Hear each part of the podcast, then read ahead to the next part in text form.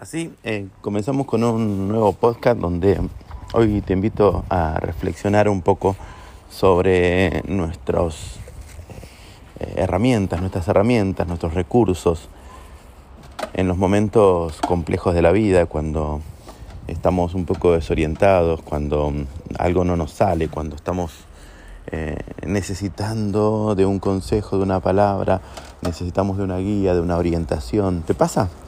¿Te pasa que a veces necesitas que alguien te, te despabile o te, te, marque el camino o te diga, mira, es por acá, porque uno no lo puede encontrar en sí mismo?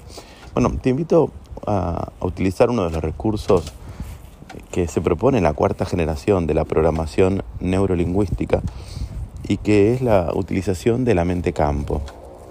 Claro que se puede profundizar y ir mucho más a hondo con, respecto a este tema, pero te lo voy a plantear en unos pocos segundos. ¿eh?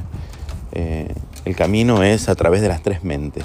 La mente craneal, es decir, nuestro intelecto, a través de una decisión mental de apartar un momento ah, en soledad, en una habitación, donde armamos mentalmente, armamos toda la atmósfera, eh, armamos toda la, la escenografía para un ritual.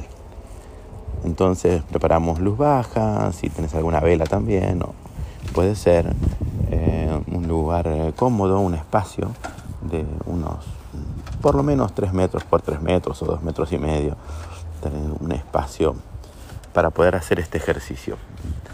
Eh, nos sentamos cómodamente y nos conectamos con la mente somática, con el cuerpo. Es decir, nos relajamos, empezamos a tomar conciencia del cuerpo, conciencia de los músculos de la cabeza, de la nariz, de la cara, del cuello, de los hombros, y empezamos a relajar cada músculo de, del pecho, de los brazos, antebrazos, hasta las manos, hasta que queden totalmente relajadas. El estómago, aflojamos todos los músculos de la panza, de la pelvis, ahí bien sentados sentimos, sentimos la silla, aflojamos los músculos de, de las piernas, pantorrillas, hasta los pies. Y somos conscientes de toda la información en el cuerpo. Y desde allí nos lanzamos a la mente campo. Empezamos a tomar conciencia de toda la información que está en el ambiente que hemos elegido. Tomamos conciencia de toda la información que existe ahí. Está todo ahí. Está toda la información ahí. También existe todo el pasado ahí pero también existe el futuro. Te invito a que entre la multitud de futuros que existen, existen un yo posible, que un yo que ha terminado mal en la vida y un yo que ha tenido todo el éxito según tu forma de ver el éxito.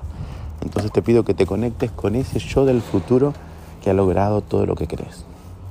De un futuro cualquiera, ¿eh? dos años, tres, cuatro, cinco, o ese futuro donde ya estás anciano, anciana, pero que ha alcanzado todo el éxito en la vida, toda la felicidad y la sabiduría, todo el estado mayor de plenitud.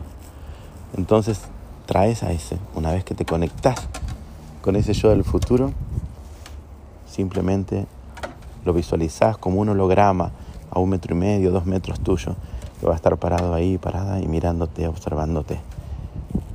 Bien, lo trajiste, lo lograste. Utilizaste el mayor de los recursos del ser humano, traer a su yo del futuro. Hiciste mediador para un viaje en el tiempo. Entonces lo que haces es preguntarle cómo hizo para llegar ahí. Te invito a que le preguntes cómo hiciste para llegar a ese estado de plenitud y felicidad y de éxito.